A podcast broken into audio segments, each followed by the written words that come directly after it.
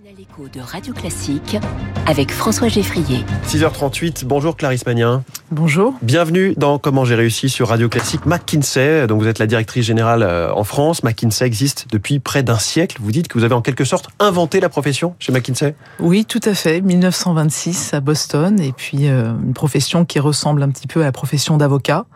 Euh, mais qui s'applique à la stratégie euh, et à la transformation des entreprises. Oui, d'ailleurs, on dit que les avocats sont des conseils, donc euh, effectivement, c'est un type de conseil. Ça a du sens. Qui sont les entreprises qui font appel à vous? Quand est-ce qu'on a besoin de McKinsey? Alors déjà, beaucoup d'entreprises ont recours au conseil, euh, différents types de conseils. Le nôtre, euh, il s'adresse aux, aux, grandes entreprises internationales, mais aussi euh, aux entreprises de taille intermédiaire, puisqu'on accompagne souvent des entreprises plus petites sur des transformations ou euh, euh, des, mises en œuvre opérationnelles de projets. Donc je dirais que voilà, le cœur de notre activité, c'est en France en tout cas, c'est plus de 95% le, le secteur privé, toute taille d'organisation et tout secteur. C'est souvent quand on a besoin de transformer quelque chose, de faire une mutation, de bah, faire fait, un grand projet qui va un peu chambouler la. Oui, alors il y a, y a euh, historiquement des projets effectivement plutôt de stratégie, et puis aujourd'hui on est plutôt partenaire de transformation, donc euh, euh ça peut être une transformation euh, industrielle, ça peut être un, un changement d'organisation, ça peut être la construction de compétences dans le digital à grande échelle. donc vraiment un, un, en mmh. fait un des archétypes de d'intervention en fait assez euh, assez larges. Et quelle est la méthode ensuite que vous appliquez? Est-ce qu'il y a une méthode McKinsey qui fait qu'on appelle qu'on fait appel à vous plutôt qu'à vos petits camarades? Oui, alors on, on, a des personnes extrêmement spécialisées, hein, donc euh, on, on fait pas tout euh, pour, pour pour tout le monde, donc on est on est sectorisé, euh, donc des gens qui travaillent dans bien bien en consommation, c'est pas ceux qui travaillent dans l'aéronautique, c'est pas ouais. ceux qui travaillent dans la banque ou l'assurance, donc une, une spécialisation par secteur, et puis une, une spécialisation par sujet. Euh, donc des gens qui sont plutôt effectivement sur des sujets de stratégie, d'autres plutôt d'opération, d'autres d'organisation, euh, et qui se sont formés en fait euh, au, au, fil des années euh, et qui amènent une, une compétence euh, mmh. spécifiques pour, pour leurs clients. Euh, 65 bureaux dans le monde chez McKinsey, 37 000 collaborateurs, 700 en France, donc 80 partenaires. Alors, quelle est la différence entre un salarié classique et un partenaire? Alors, euh, en l'occurrence, on statut? est tous salariés, c'est un titre, oui. euh, et donc c'est une élection qui s'opère au bout d'un certain nombre d'années et qui permet en fait d'avoir une certaine liberté pour, un peu comme un avocat, pour accompagner ses, ses clients dans son secteur, dans son domaine de, de, de compétences. Donc, c'est le niveau le plus le plus élevé en fait. Euh, Donc il y a de la démocratie interne assez forte. Euh, pas mal puisque ouais. notre managing partner monde il est élu. Ah oui. euh, donc c'est pas un CEO classique qui est nommé, euh, un PDG classique, c'est un c'est quelqu'un qui est élu par euh, par ses pairs. Mais ça, ça, doit inciter à faire campagne en continu. Tout non, ça, euh, non parce que non on est on n'est pas censé faire campagne, mais donc c'est c'est quelqu'un qui va être connu pour euh, justement ses qualités bah, personnelles et professionnelles et voilà et, hum. et, un partenaire est, est élu pareil par ses pairs quand il a démontré un certain nombre de, de, qualités. Il y a parfois une peur de mystère qui entoure les cabinets de conseil comme McKinsey. Euh, est-ce que McKinsey a vocation à prendre la lumière, la parole avec des experts qui s'expriment euh, au-delà du contact euh, one-to-one -one avec leurs clients? Alors, on a toujours apporté des perspectives hein, sur des sujets principalement de, de macroéconomie, euh, mais aussi des perspectives sectorielles.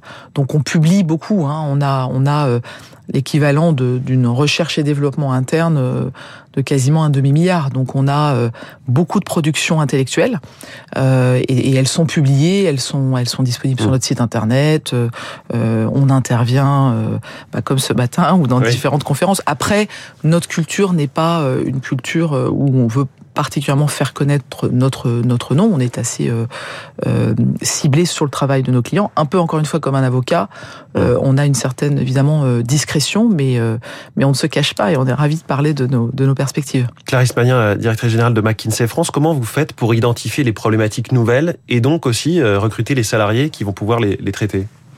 Alors, on a, euh, on a, on analyse en fait ce qui est la force, je pense, de, de notre cabinet. C'est vous l'avez, vous l'avez mentionné, c'est 65 bureaux, donc on est présent partout dans le monde. Par exemple, ce qui se passe en Chine aujourd'hui, on en a une compréhension quand même assez fine du fait d'avoir un bureau, euh, d'un bureau, un bureau chinois avec des collègues qui travaillent dans différents secteurs. Donc en fait, tout ce qu'on appelle ces fameuses meilleures pratiques, euh, elles sont, euh, elles sont collectées, elles sont codifiées, et on est aussi formé en continu, hein, parce mmh. que c'est un métier dans lequel la connaissance est importante, et donc au-delà du travail que l'on fait pour nos clients, on est en continuel, j'ai envie de dire reconnaissement, recommencement et, et apprentissage. Mmh. Et donc on apprend euh, euh, de ce fait par le travail que l'on fait pour, pour, pour, nos clients et de façon assez internationale. Les générations Y et Z, on en parle souvent, vous confrontent à des envies d'organisation personnelle et de travail un peu différentes de ce que vous avez pu vous-même connaître quand vous avez commencé? Oui, tout à fait. Et je pense que c'est bien. En fait, beaucoup s'en plaignent. Et mais, vous avez besoin d'eux. Hein. bien sûr, on a besoin d'eux. Hein. On recrute, on recrute entre 100 et 150 personnes par, par an. Et, et oui, et ces jeunes ont des aspirations plus forte sur cet équilibre-là, notamment le, le, sujet de la parentalité. Euh, et, et ce, je dis parentalité et pas maternité, puisqu'en mmh. fait, les jeunes hommes ont exactement les mêmes aspirations que, que les jeunes femmes. Euh, en termes de durée de congé. Hein. Alors c'est pas simplement la durée du congé que nous on a effectivement augmenté de façon euh, substantielle. On a mis 26 semaines pour euh, pour les femmes et, et 12 semaines pour euh, pour mmh. les hommes ou le second parent. Mais c'est aussi un équipe de vie j'ai envie de dire, euh, du quotidien. Donc, euh, euh, mais c'est plutôt, c'est plutôt sain.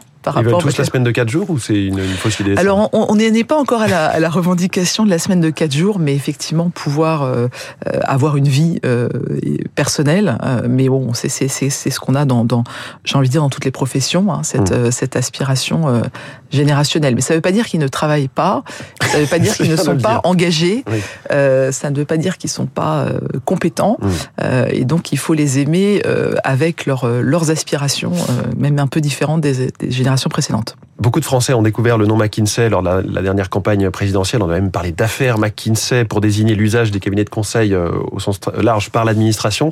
Est-ce que ça vous a nuit en termes d'image, de réputation, euh, voire euh, de business? Alors, déjà, moi j'ai trouvé tout à fait légitime qu'il y ait une interrogation sur l'usage de cabinets de conseil privés au service du secteur public. Ça, je trouve ça très très sain. Nous, on a été assez instrumentalisés puisque on fait moins de 1% de part de marché source Sénat mmh. euh, qui a reporté les dépenses euh, de, de, cabinet de conseil. Donc nous, on est le 20e cabinet sur 22 dans le secteur public en France. c'est moins de 3% de notre chiffre d'affaires. Néanmoins, Pourquoi on, vous êtes devenu le grand méchant loup à ce Alors on est devenu le, le, alors on est devenu le grand méchant loup. Alors peut-être notre origine américaine ne, ne, nous a pas aidé, même si on a un cabinet très très mondial et même si on est en France depuis plus de 60 ans.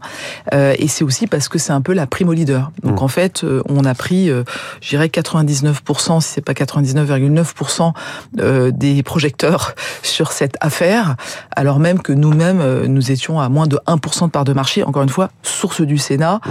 euh, sur, sur ce sujet. Donc c'est vrai que ça a été assez dur pour nos collaborateurs.